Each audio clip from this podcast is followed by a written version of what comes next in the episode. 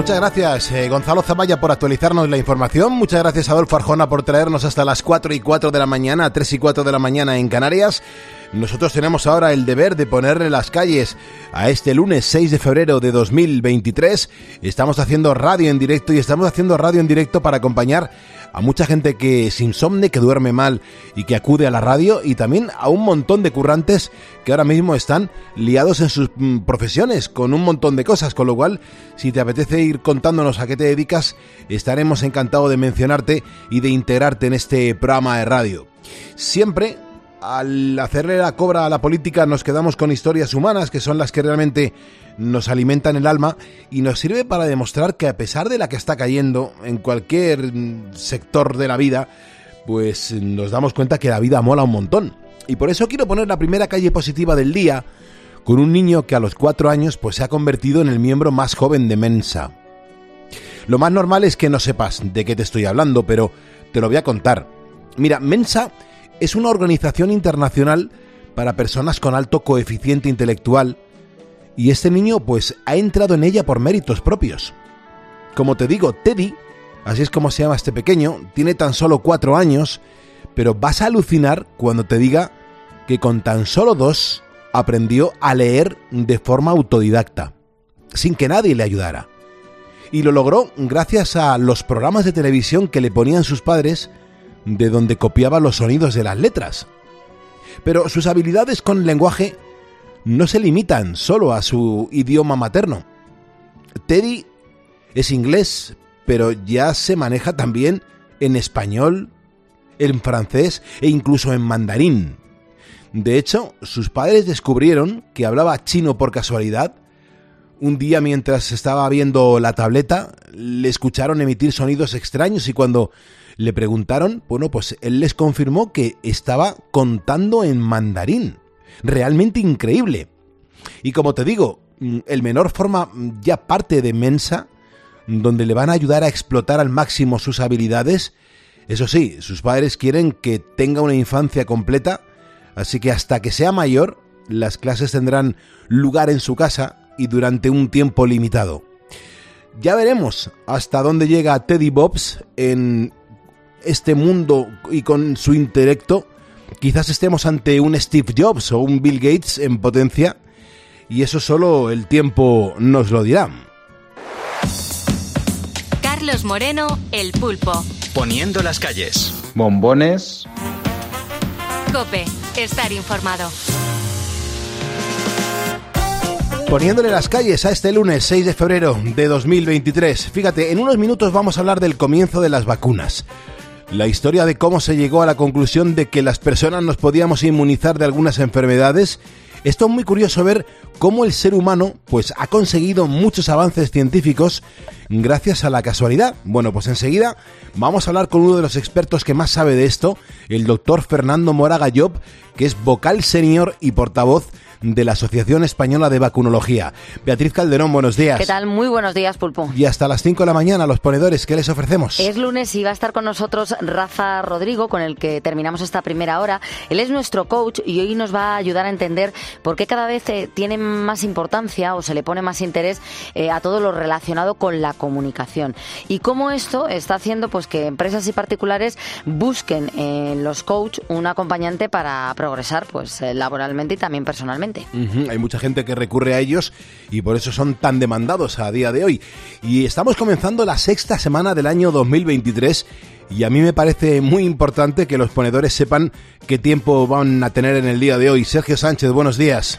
Buenos días, buenos días Pulpo. Eh, pues toca sacar de nuevo las chaquetas, aunque todavía no se han guardado, pero es que después de este precioso fin de semana vuelven a bajar las temperaturas y vuelve el frío polar a España. Amaneceremos con nevadas en el interior de la comunidad valenciana y heladas en gran parte de la península. Se prevé una, una, cota de nieve baja en las regiones del Mediterráneo, en torno a 500 metros en la zona de Cataluña y entre 500 y 900 en el resto de las zonas. Las temperaturas mínimas las tenemos en Ávila, Cuenca y Soria con 6 y 4 grados bajo cero, mientras que las máximas aparecen hoy en Sevilla con 20 grados, seguido de Huelva, Granada y Almería con 18. Hay ponedores que, bueno, pues nos dejan notas de voz, hay ponedores que nos llaman en directo. A nosotros hasta ahora nos eh, gusta recordar esa gente que marcó el teléfono directo de este estudio, el 950-6006, y nos contaban cómo le estaban poniendo al día las calles. Buenos días. Estoy en, en un pueblo que se llama Villa de Moya, en la isla de Gran Canaria. Un Ajá. pueblo precioso, con unas rutas para caminar muy bonitas, con barrancos muy bonitos. Qué bien. Y me ¿y qué- encanta oírles a ustedes porque es un programa, el equipo hace un programa fresco y diferente todos los días. Te escucho siempre, siempre, siempre. Hola, buenos días. ¿qué tal estás? Pues nada, bien. A la que le doy los buenos días y un abrazo enorme, Pepi. ¿Cómo estás? Buenos días. Buenos días, Pulpo. Tengo muchas ganas de escucharte, cielo. ¿Por dónde andas? Por Sevilla, por la Alameda de Hércules. Paco, Hola, Paco. ¿Y dónde estás? pues mira, eh, acabo de llegar ahora mismo aquí a un polígono industrial de Getafe Ujú. Para arrancar el autobús y empezar a trabajar. Pascual, Hola, Pascual. ¿Y dónde estás? pues estoy aquí en Ponferrada, trabajando de vigilante de seguridad. Buenos días. Pues aquí hacemos baldosa, trabajamos en la cerámica, baldosa, peldaño para el suelo. Nos dedicamos dentro del mismo polígono industrial de Almusafes, Valencia, a suministrar el- las piezas para el montaje de los asientos del Ford Kuga. Pues voy conduciendo un camión cisterna, de, transportamos gasolina y gasoil. Parece que después del día la noche no existe, pero es que la noche existe casi más que el día trabajando. Poniendo las calles. Claro que sí, es que hay un montón de gente que está haciendo cosas mientras los otros están durmiendo. Hay un montón de gente con una responsabilidad y aquí se les reconoce. Mi abrazo a los vigilantes de seguridad, a la gente que está en los servicios de emergencia. Me encantará conocerte cuando marques el 950 6006 y nos cuentes a qué te dedicas, cómo estás haciendo tú, pues la madrugada. Eh, Será un placer acogerte en este programa de radio, porque si me estás escuchando es porque eres un ponedor y juntos vamos a por el lunes. Los que al despertar ponen las calles para los demás. Una gran familia hacia un mundo mejor. Poniendo las calles desde el corazón. Escuchas Poniendo las calles. Con Carlos Moreno, el pulpo. Cope, estar informado. Es verdad que cuando llega la tarde del domingo uno se pregunta, madre mía, ya al día siguiente me toca trabajar, tengo que organizar un montón de cosas, ya no solamente para el lunes, sino a lo mejor para el resto de la semana. Bueno, pues hoy te estamos preguntando cómo fue tu tarde de domingo, qué hiciste ayer por la tarde. Eh, sin ir más lejos, yo estaba preparando unos crepes con mi hija en casa y a partir de ahí uno se pone a pensar qué estarán haciendo los demás. Bueno, hay un montón de comentarios que vamos a compartir contigo hasta las 6 de la mañana.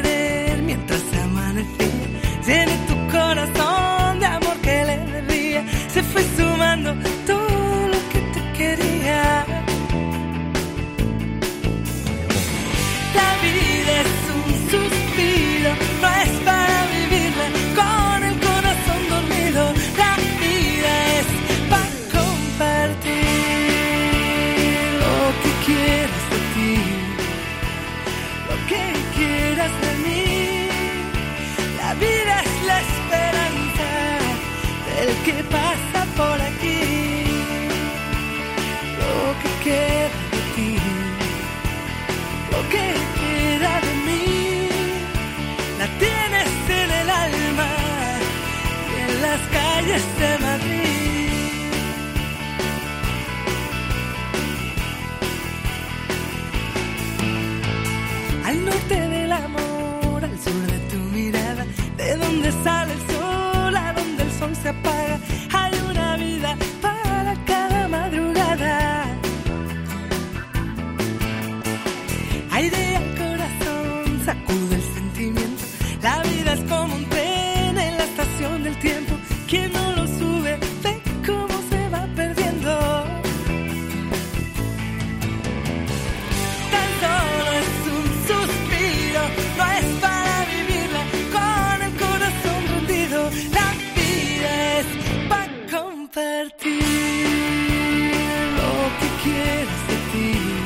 Me pongo en tu lugar, a lo mejor estás en la cama intentando dormir y no lo consigues y te das cuenta que es que hay un montón de cosas en tu cabeza, muchos pájaros y muchas preocupaciones y acudes a la radio para sentirte en casa. Bueno, pues un abrazo a todas esas personas, ¿verdad, Bea?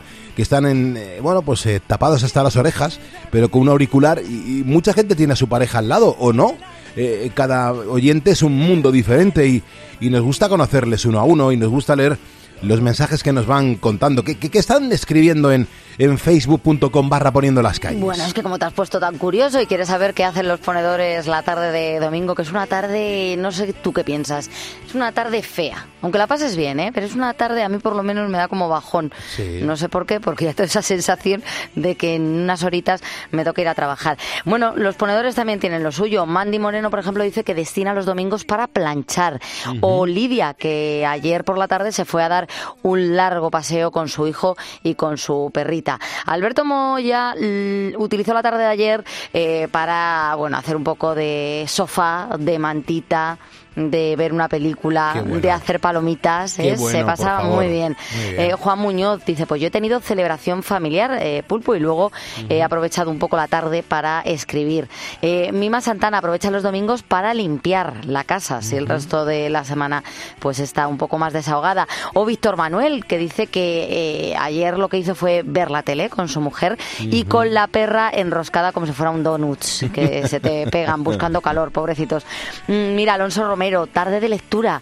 La mejor forma de pasar esta ventosa tarde que hemos tenido en Zaragoza. Eh, también Ana Martín. Eh, eh, son planes, si te das cuenta, distintos a los del viernes Sí. y el sábado. Son planes más, más vagos, ¿no? Sí. Más de como el de Ana, que tirada en la cama Claro. viendo una serie. Claro. Y Eh, como el de Abelardo de Salicio, que dice, Pulpo, yo estoy en Francia, pero ahora mismo estoy vagueando con mi gran amigo el sofá. Es que el, el sofá acompaña y mucho, ¿eh? Mucho, mucho en las tardes de domingo para estar ahí calentito. Eva Cillero que dice que lo que estuvo haciendo ayer fue comerse un cocido montañés. Uy, qué rico. Que también es muy típico de los domingos, ¿verdad? Ir a Desde tener una buena, sí. una buena comida. Y Pilar González dice, pues viendo la televisión que os vais a reír, pero es que a mí me encantan las películas estas que echan en Antena 3. Claro, claro. Basadas en hechos reales. Dice, bueno, mantita, calentita y en casita. Y también, hombre, el domingo es tarde de fútbol. eh, Pulpo, aquí hemos tenido a Juan Ernesto, dice, aquí un sufridor viendo a mi Valencia. Pues sí, ayer se complicaron las cosas. Sí. Pero bueno, eh, son las 4 y 17 y te vamos a seguir leyendo. Los puedes dejar mensajes en facebook.com barra poniendo las calles. Somos en este momento 87.201 ponedores. En cuanto tú te sumes, te saludaré, te mencionaré para darte las gracias y la bienvenida. Lo acaba de hacer María Jesús Cabeiro, también Antonio Martín, Javi Cerrato, Nano García Olmedo, Pili Tapiador, también Miguel Ángel del Peso, que es el responsable municipal de protección civil en el Ayuntamiento de Miraflores de la Sierra en Madrid, Mocedades Oficial, ya nos están siguiendo, y también Miguel Écija Martín, desde Torrejón de Ardoz, en Madrid. Súmate, aquí me vas a aparecer y yo estaré encantado de mencionarte y darte la bienvenida a este primer despertador de la radio. Mira, ahora son las 4.17, las 3.17 en Canarias. Es verdad que todos hemos vivido una época en la que, bueno, pues deseábamos que los científicos encontraran la vacuna que nos hicieran, bueno, pues a todos inmunes al coronavirus o que por lo menos pues nos ayudara a, a estar menos expuestos a sus graves síntomas. Atención porque se ha estado hablando mucho de este tema, pero yo creo que se ha profundizado poco en el origen de las vacunas. Resulta que el pasado 26 de enero se cumplieron 200 años del fallecimiento de Edward Jenner, es considerado el padre de la vacunología y de la inmunología.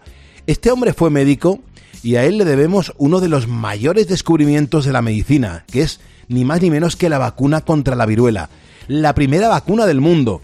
Bueno, pues tenemos a las 4.18, 3.18 de la mañana con comunicación con el doctor Fernando Moraga Job.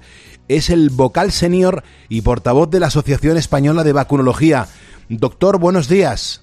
Muy buenos días, Pulpo. Gracias, Eh, gracias se, por va, se va a dar aquí la circunstancia que el Pulpo va a entrevistar al, al lobo, porque mi segundo apellido yo es lobo. ¿eh? Anda. bueno, pues nada, Lobo. Muchísimas gracias y bienvenido a la cadena Cope. Sí que me gustaría muchísimo, doctor, por favor, que nos contaras la historia que has escrito en un artículo sobre cómo se descubrió la primera vacuna, porque tiene parte de observación.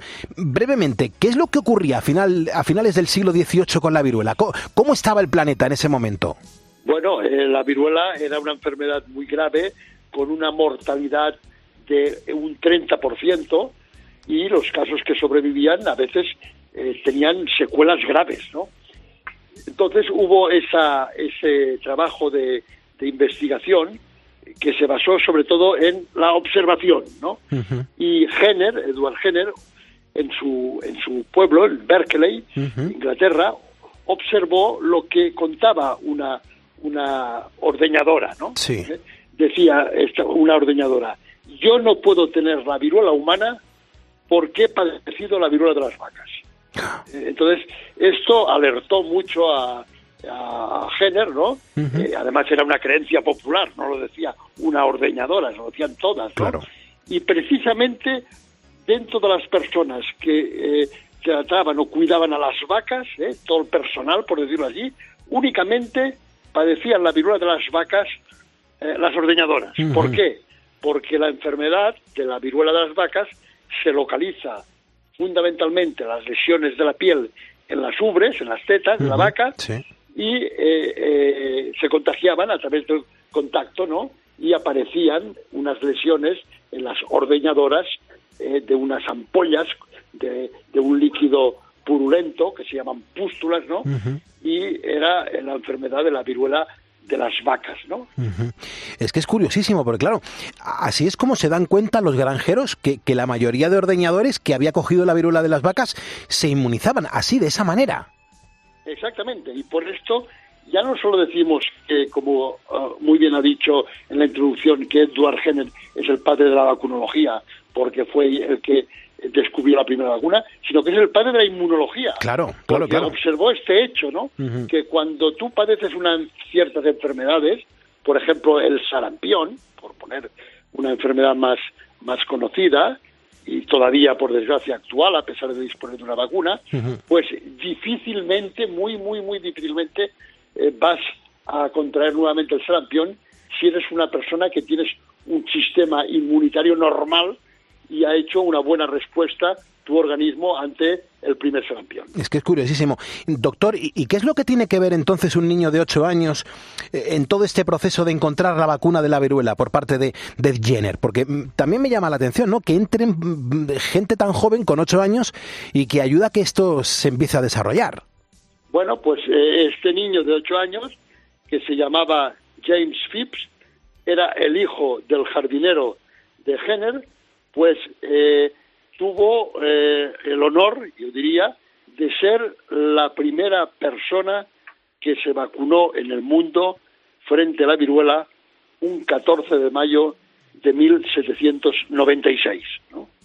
Eh, el mecanismo fue que Jenner cogió a una de las ordeñadoras que tenían una lesión en la mano y eh, aspiró un poco de líquido de una de las pústulas, de las ampollas, y el líquido este, pues, se lo puso al niño eh, a través de unos rasguños, de unas escarificaciones en uno de los brazos, ¿no? Entonces, el niño, al cabo de, eh, de dos días, pues empezó a hacer un cuadro de un poquitín de fiebre, un poco de malestar, y al cabo de nueve días o diez, eh, apareció la pústula en el lugar donde Jenner le había puesto el líquido de las pústulas de la ordeñadora. Doctor, ¿sería correcto si yo digo que, que ese fue el primer paso para poner en marcha la medicina preventiva, además asumiendo muchísimos riesgos? ¿O es un poco gratuito que yo diga esto ahora aquí en Poniendo las Calles? Esto es, esto es el, el inicio de la vacunología, es, eh, es Jenner, ¿no? Y por esto hemos querido desde la Asociación Española de Vacunología destacar este segundo centenario del falle- fallecimiento de Edward Jenner. Estamos en la cadena COPE, estamos poniendo las calles, así es como se llama este mm, programa de radio. Somos el primer despertador y tenemos la inmensa fortuna de estar hablando con el doctor Fernando Moraga Job, es el vocal senior y portavoz de la Asociación Española de Vacunología, que me imagino, doctor, que en este momento eh, sí que me va a poder decir si este científico, este, este crack de la medicina, el doctor Jenner, mm, tuvo el, pues a todo el mundo a su favor o también en ese momento en ese momento de la civilización hace muchísimos años tenía gente que estaba en contra de todas las investigaciones que tenía puestas en marcha Pues en absoluto no tuvo todo el mundo a su favor y tuvo en sus inicios grandes problemas. Fíjate. Piensa usted que, por ejemplo, eh, el, el- el descubrimiento fue en 1796, ¿no? Eh, al año siguiente, eh, Jenner presentó su trabajo a la Royal Society de, de Londres, ¿no? Y, y- lo, y lo- y lo rechazaron, ¿no? Claro. ¿eh? Eh, y al año siguiente se tuvo que coger dinero de su bolsillo y editarse el libro sobre el trabajo, a partir del cual se difundió por toda Europa y por toda Norteamérica. Y ya inicialmente tuvo grupos antivacunas, ¿no? Con estas pinturas, no sé si usted ha tenido la ocasión de ver alguna, ¿no? De, de, de un- unos cuadros de, de- de personajes con, con partes del organismo convertidas en, en, en- partes de la vaca, ¿no? Como queriendo decir, como te has vacunado a partir de un líquido de la vaca, pues tú vas a tener, eh, tenían pezuñas, ¿no? Tenían en lugar de las manos, ¿no? O sea, unas tonterías, ¿no? Eh, tremendas, ¿no? Pues los, los grupos antivacunas eh, estuvieron ya desde el principio eh, eh, en, en la vacuna de la viruela, una vacuna que ha salvado pues millones y millones de vidas. Porque no olvide usted que algunos autores dicen que la viruela, eh, a través de la historia, ha matado tantas personas como el resto de las enfermedades infecciosas juntas. Es una gozada escucharle, doctor. Le agradezco un montón que esté aquí madrugando y poniendo las calles con nosotros. Yo no sé si Edward Jenner, eh, el que es considerado el padre de la vacunología y de la inmunología, que, que, bueno, que el pasado 26 de enero se cumplían 200 años de su fallecimiento, este hombre eh, cuando fallece, cuando muere, se da cuenta de lo que ha descubierto y de lo agradecidos que estamos gracias a lo que consiguió. Estamos en 2023 y estamos rindiéndole un tributo. Yo no sé si en aquel momento eh, la gente se lo agradeció y se lo pudo decir. Pues yo creo que eh, hubo gente que se lo agradeció, pero quizás no en la medida que el hecho ha tenido en cuanto a su trascendencia. Eh, recordemos que la viruela en este momento, eh, más de 200 años después, es la única, la única enfermedad erradicada en el mundo mediante la vacunación en el hombre. Doctor, me escribe Santiago Raposo, que es un, un ponedor, un oyente de este programa que nos está escuchando ahora mismo desde Peñafiel. Dice, Pulpo, qué interesante charla eh, estamos viviendo en la cadena COPE. Eh, ¿Le puedes eh, pedir al doctor qué tiene que ver Napoleón Bonaparte en todo esto? Que seguro que te va a dar datos que te van a sorprender. Sí, sí, todo ese, también Napoleón Bonaparte pues tuvo su pequeña parte, y valga la redundancia, De protagonismo en la historia aquí. De la vacuna de la viruela. En 1805, en plenas guerras napoleónicas, los eh, familiares de soldados ingleses, soldados ingleses que estaban presos en el continente por las tropas napoleónicas, pues las madres le dijeron a Jenner a ver si podía interceder eh, para que Napoleón Bonaparte pues lo- los liberase, ¿no? Entonces eh, Jenner escribió una carta a Napoleón Bonaparte y le, dijo, le instó a vacunar a todo su ejército para evitar pues que la viruela se extendiese por todas sus tropas y por, por toda Europa y que sus soldados muriesen a causa de esta enfermedad. Eh, le pidió, le pidió a cambio de este consejo que liberase a los soldados ingleses, ¿no? La respuesta del, del estadista francés, ¿no? Fue muy contundente, ¿no? Eh, vacunó a todo su ejército, evidentemente, liberó a los soldados ingleses y le dijo, atentos, no le puedo negar nada a uno de los más grandes benefactores de la humanidad. Claro. Gran sentencia de un gran político. Claro. A partir de entonces, ¿cuánto se tardó en declarar al mundo libre de viruela? Concretamente, el último caso de viruela en el mundo se declaró en 1977. ¿Eh? Entonces transcurrieron dos años, que es preceptivo, y como no apareció ningún caso, en la primera reunión de la Asamblea de la Organización Mundial de la Salud de 1980, la OMS dio, eh, declaró erradicada la viruela en el mundo. Eh, doctor, ¿sabemos más o menos cuántas vacunas hay a día de hoy en todo el mundo? Bueno, eh, es un poco lo que le he dicho antes, que lo que está eh, clarísimo es que tenemos vacunas frente a 31, 31 enfermedades. Y dentro de cada grupo, pues que le diré yo, vacunas eh, antineumocócicas, pues tenemos varias. Vacunas frente al meningococo, tenemos varias. Vacunas ante la gripe, tenemos varias. Pero eh, microorganismos, bacterias o virus que se puedan prevenir por la vacunación, en este momento hay 31. Ujú.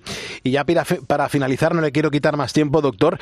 ¿Es la vacuna el, el mejor método para evitar contagios y la, pro- la, pro- la propagación de enfermedades? Lo digo porque hay mucha gente que a día de hoy mm, te pone el, el morro torcido cuando dice que, que ¿por qué te pinchas?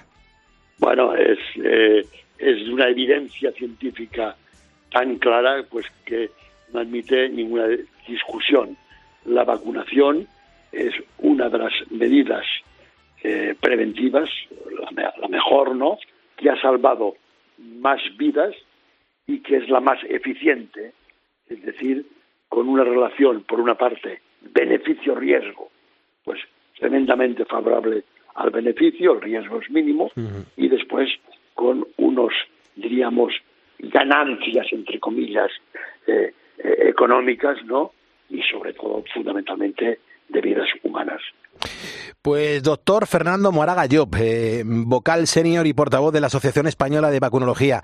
Las gracias y la tremenda admiración y sobre todo las gracias en nombre de la humanidad por su trabajo y por todo lo que le ha dedicado para, para salvarnos a los demás.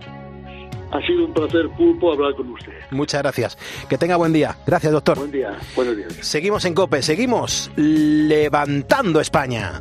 I could feel at the time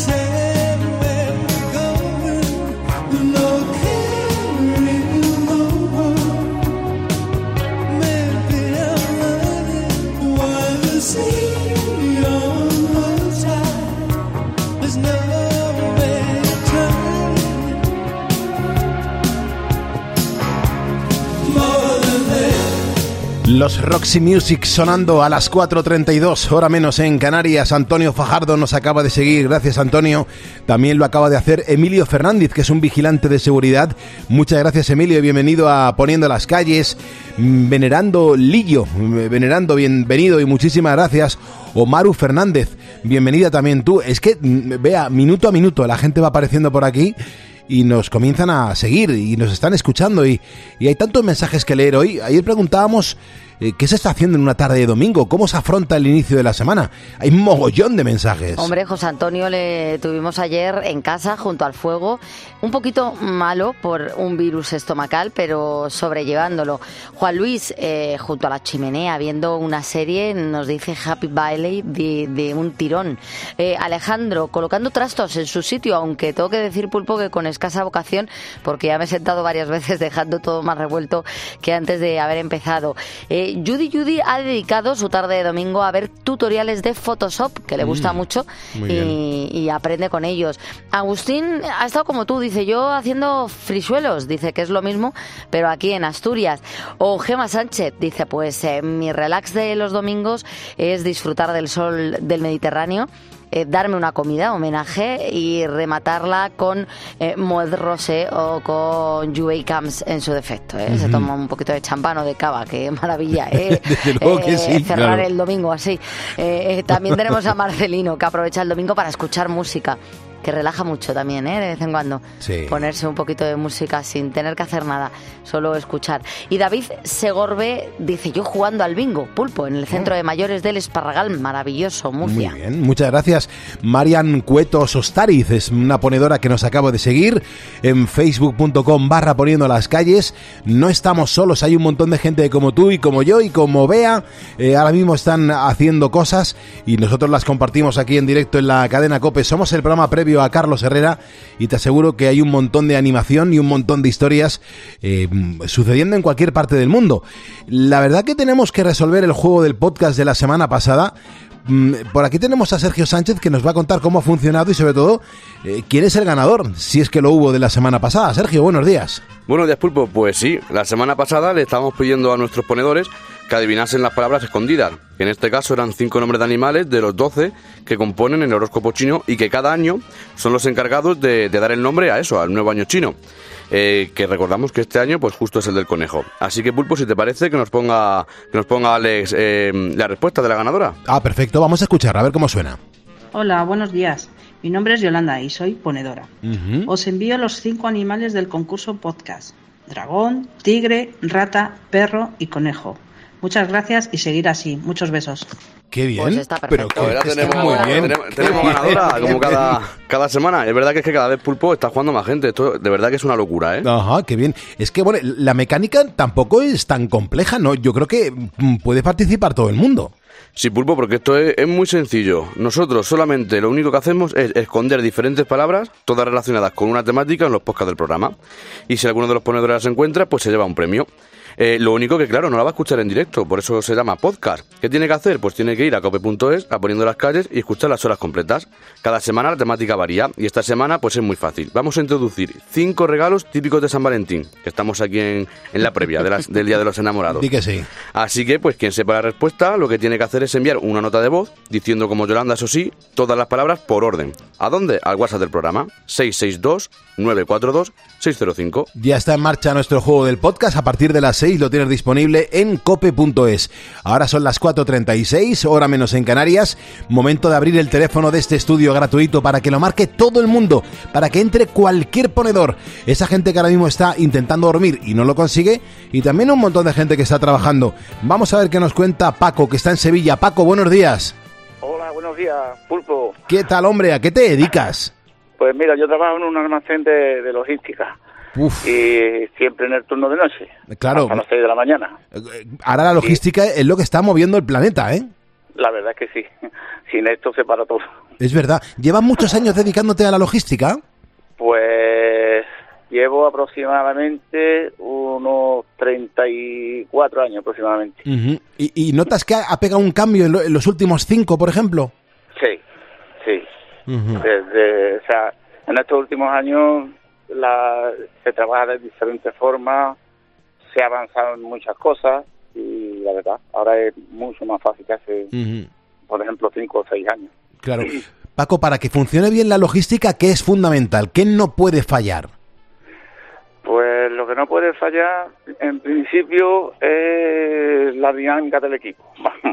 que la improvisación también mm, forma un papel importante, porque es que a la vez transporte por medio, que si hay una avería, cualquier cosa, poder recurrir a otros medios, en fin, hacer un poco de improvisación. Normalmente, Paco, un- una caja que está en Barcelona y tiene que llegar, por ejemplo, a Huelva, ¿qué, qué- qué recorrido hace aproximadamente? ¿Cómo funciona eso? Pues eso, mm, lo normal, lo normal, es que vaya, eh, sale de Barcelona por la tarde y si no surge ningún problema, en, en 14 horas aproximadamente puede estar en Huelva y ponle un par de días más puede estar en su destino final. Ah, eh, Pa- Paco, eh, ¿es posible que, que incluso alguien, un cliente, un, un señor normal y corriente, Sí. vaya a una agencia de transportes y diga, esto tiene que salir ahora hasta Alicante, Madrid, un Madrid-Alicante, y hay gente que, que puede hacer ese porte directamente? ¿eh? Eso depende, si es carga completa, sí, lo se hace. Pero si son, por ejemplo, mm, lo que es paquetería, mm, en tan poco tiempo, mm, a día de hoy no es, no es posible porque tendría unos costes bastante elevados. Claro. Si, si fuera un- una carga completa, eso sí, eso se hace sobre la marcha, sin problema. ¿Y, y cuánta gente tienes a tu cargo? Paco, ¿cómo, cómo te organizas? Bien, porque eh, las rutas son ya mm, predeterminadas y, y lo único que hay que hacer es esperar que si no está aquí to- toda la mercancía, va, va llegando durante la noche, se van haciendo las rutas y después se va reponiendo la mercancía que va faltando de, de los dif- de diferentes cañones que van que van llegando. Qué ya bueno. a las- Y a las seis pues ya está todo. Ya está todo el pescado vendido. pueda- Claro que sí. Eh, Paco, ¿y ahora mismo cómo estás? ¿Estás uniformado? ¿Estás en un hangar, en una nave industrial? ¿Dó- ¿Dónde te encuentras?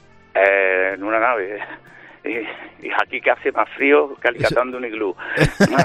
Más frío que alicatando un iglú. Claro, te iba a preguntar si estabas ahora mismo con, con frío, pero la camiseta interior estará debajo del calzoncillo, digo yo, ¿no? Claro, por supuesto. Eso no puede faltar nunca. claro, claro que sí, Hay ¿eh? los riñones como sea. Di que sí, di que sí.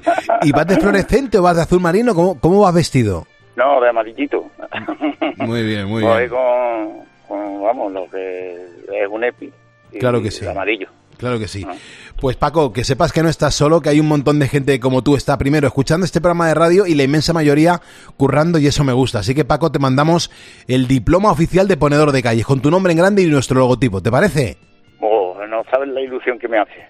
Qué Porque bien. es que llevo intentando de, de comunicar con ustedes un montón de tiempo y nada, nunca era posible. Y no sabes la ilusión que me hace. Pues nada, Para hoy ha sido el decir, día. Como se suele decir, soy ponedor. Sí, señor, sí, señor. Paco, te lo mandamos para que lo disfrutes y para que lo luzcas con mucho orgullo. Cuídate mucho. Muchas gracias. Un fuerte abrazo. Hasta luego, Paco. Muchas gracias a ti. Son las 5.41 de la mañana, las 4.41 de la mañana en las Islas Canarias. Hombre, yo quiero hacerte una pregunta, ponedor. ¿Hace cuánto que no te cuidas? Porque con el estrés, el trabajo, también los compromisos, estoy seguro de que ni siquiera descansas bien. Pero no te preocupes porque tengo la solución. Es el kit de ahora, ponedores. Durante tu jornada tomamos ahora día. Te va a dar energía extra, lo que necesitas, te va a reducir tus niveles de ansiedad, además de mejorar tus capacidades co- cognitivas como por ejemplo la memoria. Durante tus horas de sueño, bueno, pues tomamos ahora noche, que te hará dormir de forma profunda y además reparadora, que esto es lo mejor. Bueno, ambos productos naturales son naturales y sin efectos secundarios del laboratorio Ahora Health para comenzar a cuidarte solo tienes que entrar en la página web ahoralife.com. Recuerda, ahora sin H. Lo encuentras en las farmacias, también los tienes a tu disposición en unidades sueltas, ahora noche y ahora día, mientras que el kit pues solamente se puede adquirir en la página web. Así que, si padeces algún problema de salud, te recomendamos que consultes a tu médico. Recuerda, el kit de los ponedores lo encuentras en la web ahoralife.com, ahoralife.com, ahora sin H. Escuchas Poniendo las calles. Con Carlos Moreno, El Pulpo. Cope, estar informado. Síguenos en Twitter en arroba cope y en facebook.com barra cope. ¿Crees que al final del día es difícil descubrir algo nuevo? Como ves, la inteligencia artificial está prácticamente en nuestro día a día, pero claro, ¿cuál es el futuro? Mucha gente, al parecer, tiene miedo de perder su trabajo, que la función que desarrollamos en la empresa pueda hacerla una máquina. Es una reacción que se llama ludismo. Cada vez que llega una nueva tecnología, evidentemente pues acaba con algunos trabajos, pero da paso a otros. Claro, eso te iba a Escucha a Ángel Expósito de lunes a viernes de 7 de la tarde a 11 y media de la noche. En la linterna de Cope. Mi saludo a todos los transportistas de España que van escuchando la radio, a esos camioneros, a esos conductores. Gracias por estar en Cope.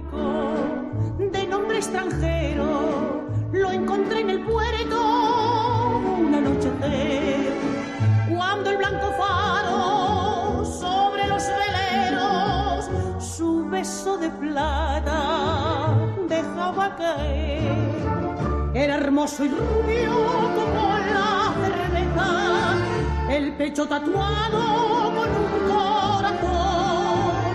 En su voz amarga había la tristeza, doliente y cansada del acordeón. Y ante dos copas de aguardiente sobre el manchado mostrador. Él fue contándome entre dientes la vieja historia de su amor.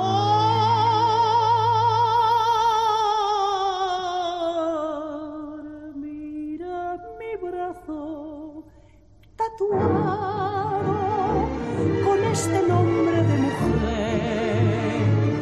el recuerdo del pasado que nunca más ha de volver. Ella me quiso y me ha olvidado.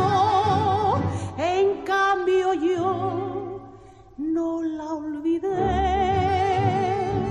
Y para siempre voy marcado con este nombre de mujer. Qué voz tan bonita y tan clara, ¿verdad, Bea? Que estás poniendo una cara de decir, madre mía, cómo canta esa mujer, ¿eh? Hombre, Concha Piquer, eh, a mí me encanta ¿eh? las canciones de, de esta mujer y, y su voz. Eh, era la favorita de mi abuelo Gaudencio. Claro. y siempre lo recordaba con cariño porque una de sus primeras pagas eh, se lo gastó en irla a ver actuar. Fíjate, qué, qué- qué pedazo de historia.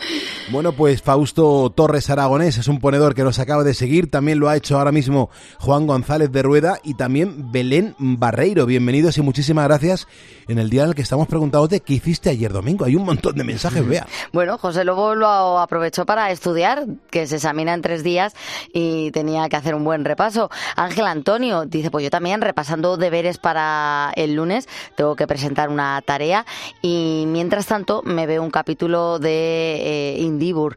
Eh, Miguel Antón dice, yo haciendo unas jardineras con palets viejos para poner en las ventanas, que hay gente que se dedica a hacer algún que otro trabajo, ¿eh? Manual. Eh, Paqui aprovecha los domingos para yoga y luego ver un poquito de tele. O Roberto González, algo también muy habitual los domingos, ¿no? Eh, a- disfrutar del campo y en su caso él va a hacer senderismo con su perro. Dice, a eso de las nueve luego ya eh, se fue a ver al Barça y dice que claro, estamos muy contentos porque como perdió el Madrid, Es que ayer, vamos, se, se alinearon los astros, ¿eh? sí, nunca llueve, a gusto de todos. Ayer, desde luego, todo aquel que no vaya con el Real Madrid, pues eh, está claro que, vamos, que, que le vino, Dios a ver, qué, qué barbaridad. Gana, el, arrasa el Barcelona Sí.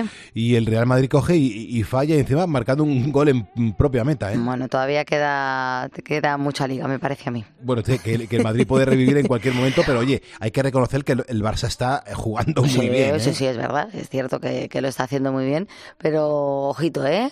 Ojito con el Madrid. Sergio Cano Cano, gracias porque nos acabas de seguir en nuestro facebook.com barra poniendo las calles. Son las 5.47, las 4.47 en Canarias.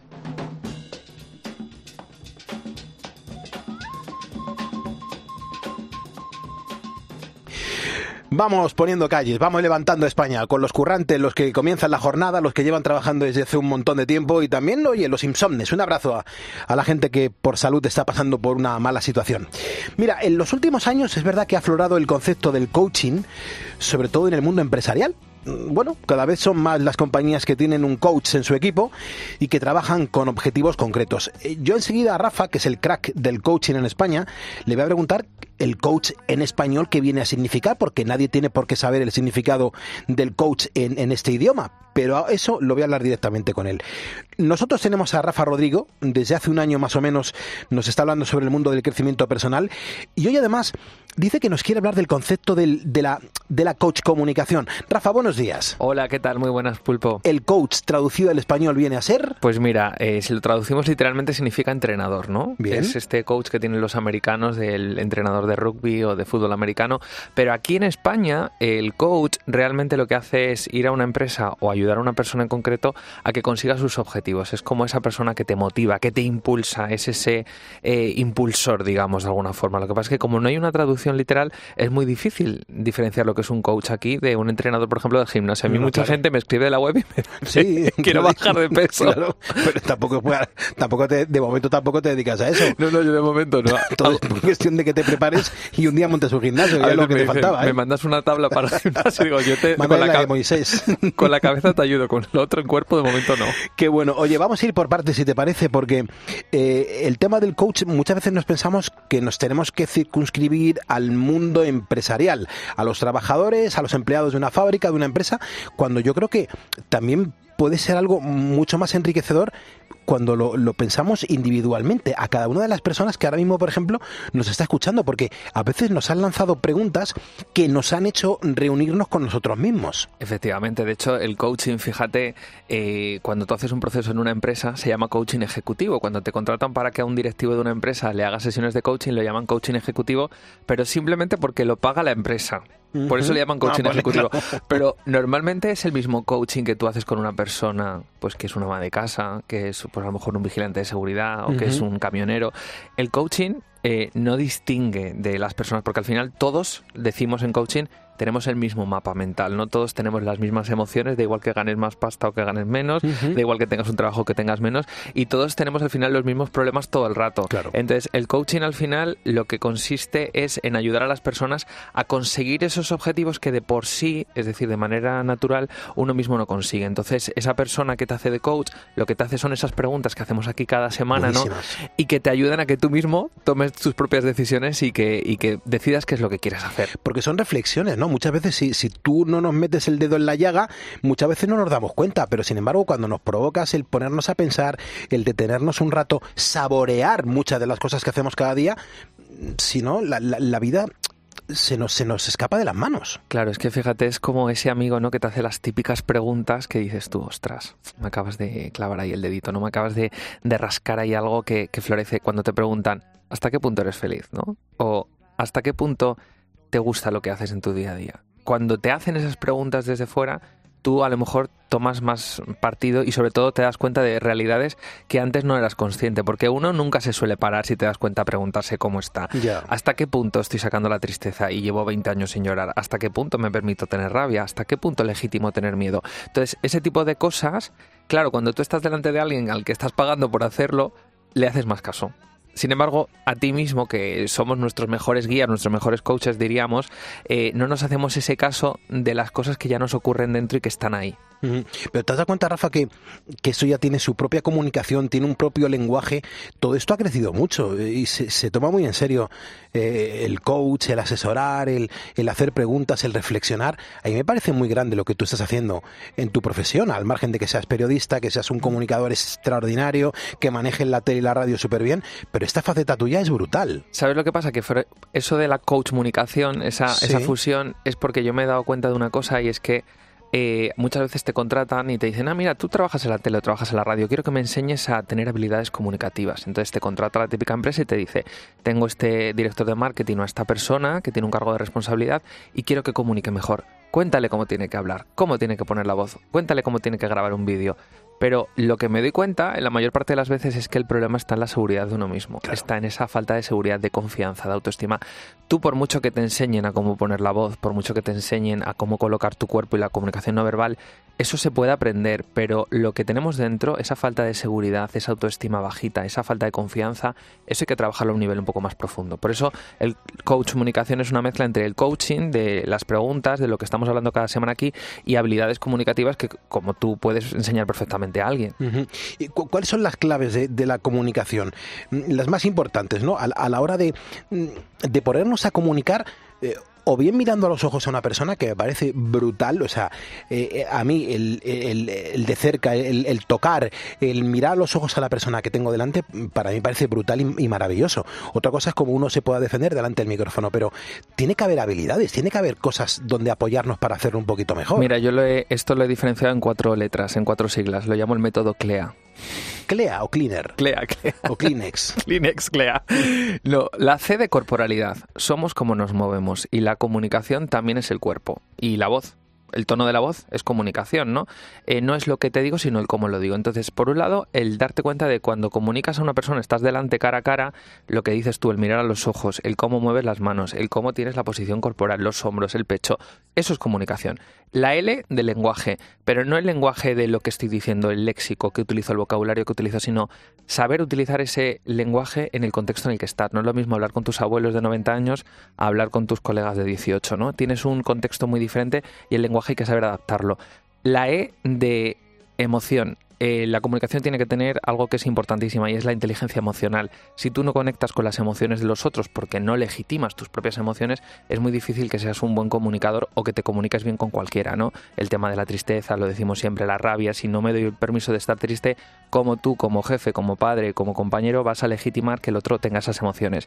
Y por último, la A del método CLEA que yo tengo es la de la autenticidad, ¿no? Es el como, sí, yo puedo hablar, te puedo comunicar, pero si no eres auténtico, es lo que hace la radio, ¿no? Que hace que tú elijas una emisora, que hace que elijas un programa o elijas un líder de opinión. Lo que te importa es su autenticidad. Al final, todos hacemos lo mismo todo el tiempo y eso en la radio lo escuchamos. No estamos contando noticias muy diferentes unos de otros ni en la televisión. Lo que te quedas es con la persona, con la autenticidad con la que te lo cuenta. Pues yo cuando me meto en tu Instagram y, veo mm, la cantidad de cosas que haces, la cantidad de cosas que ofreces, a mí lo que, mm, lo que me estás regalando es vida, porque te veo feliz, te veo que comunicas con, con mucho ansia de querer ayudar, de querer colaborar en el bien de las personas y yo, por eso muchas veces cuando a mí me escriben mis ponedores y me dicen, oye, qué majete Rafa, porque te conocen físicamente, te conocen cómo te desenvuelves mm, en tu día a día, cómo te vas a una tienda, cómo charlas con los colegas o todas las cosas que has hecho en televisión y que, sigues haciendo, pues llama mucho la atención. Por eso yo a mis ponedores les recomiendo que te sigan en tu cuenta de Twitter, de, tu, de Instagram, arroba Rafa Rodrigo Z, arroba Rafa donde eh, entran en contacto contigo y me cuentan que te hacen preguntas y les respondes. Claro, yo creo que al final, fíjate, yo he cambiado mucho la comunicación en eso, ¿no? El cambiar el no solamente pensar en mí y dejar de poner tanto el foco en mí, sino también ponerlo en fuera, ¿no? En, en lo que la gente al final necesita. A mí me llegan muchas preguntas y lo que más impacto tiene, lo que más conecta con la gente es resolver las preguntas de unos que a otros les están ayudando, ¿no? Está bien que te cuente mi vida, está bien que te diga pues voy a una tienda o a lo mejor te cuento que he hecho este proceso de coaching, pero cuando conectas con la gente yo creo que es cuando hablas de las emociones, ¿no? Y a mí eso es lo que me gusta. Yo antes, durante muchos años, no hablaba de mí ni mucho menos desde esa parte emocional y cuando ya he conectado con eso, eh, la gente también se conecta, pero porque nos sentimos identificados. Además, es- estás regalando un, un proceso de coaching a algunos de los ponedores que, que te sigan desde este momento en arroba Rafa Rodrigo Z en Instagram. Pues sí, así que nada, animaos y bueno, a ti ya te voy a regalar uno que lo sepas. Pero que A digan que ya te lo hago todas las semanas. que- que- yo, encima que no te cobro, encima que no te cobro, pero escucha, a los ponedores trátamelos bien siempre, por favor. Siempre, además ¿Vale? son muy majos y, y muy madrugadores. Claro que sí. Gracias, Rafa. Un abrazo. Seguimos levantando España.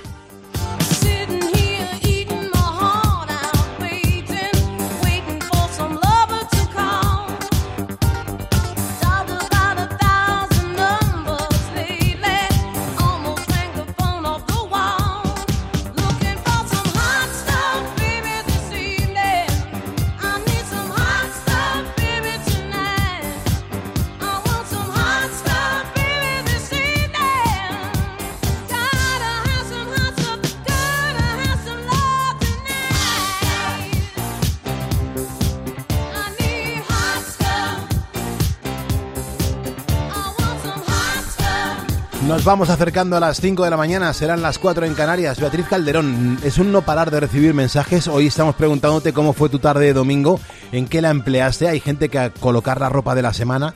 Hay gente que también dice, como por ejemplo Eusebio, que él se hacía sus tuppers para salir de viaje con el camión y tener la comida preparada para diferentes días. Es que el domingo es un gran día de producción. ¿eh? Sí, Domingo dice, eh, Domingo precisamente se llama así, eh, dice que estuvo preparando, claro, que no es que yo me haya vuelto loca. Es que anda que no nombres, El- te tienes que fijar el de domingo Se- del domingo. ¿eh? Él se llama como el día. Bueno, pues domingo eh, preparando un examen teórico de camión para el día 14. Elisa Rodríguez dice que tuvo ayer tarde de amigas, chocolate calentito y preparando un disfraz. Eh, Osvaldo Carmelo dice, pues aquí en Argentina con mates, disfrutando del verano sudamericano. O José Ortega, que ayer lo que tuvo es un concurso de palomos deportivos. Tú imagínate, curioso. Eh, a Carmen Olmos la pillamos este pasado domingo deshaciendo la maleta, porque pasó el fin de en Calpe y llegó a casa ayer por la tarde.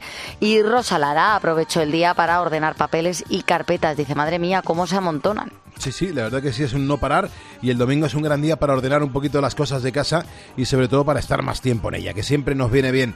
Son las 4.58, 3.58 en Canarias, radio en directo, estamos sacrificando nuestra vida como lo haces tú.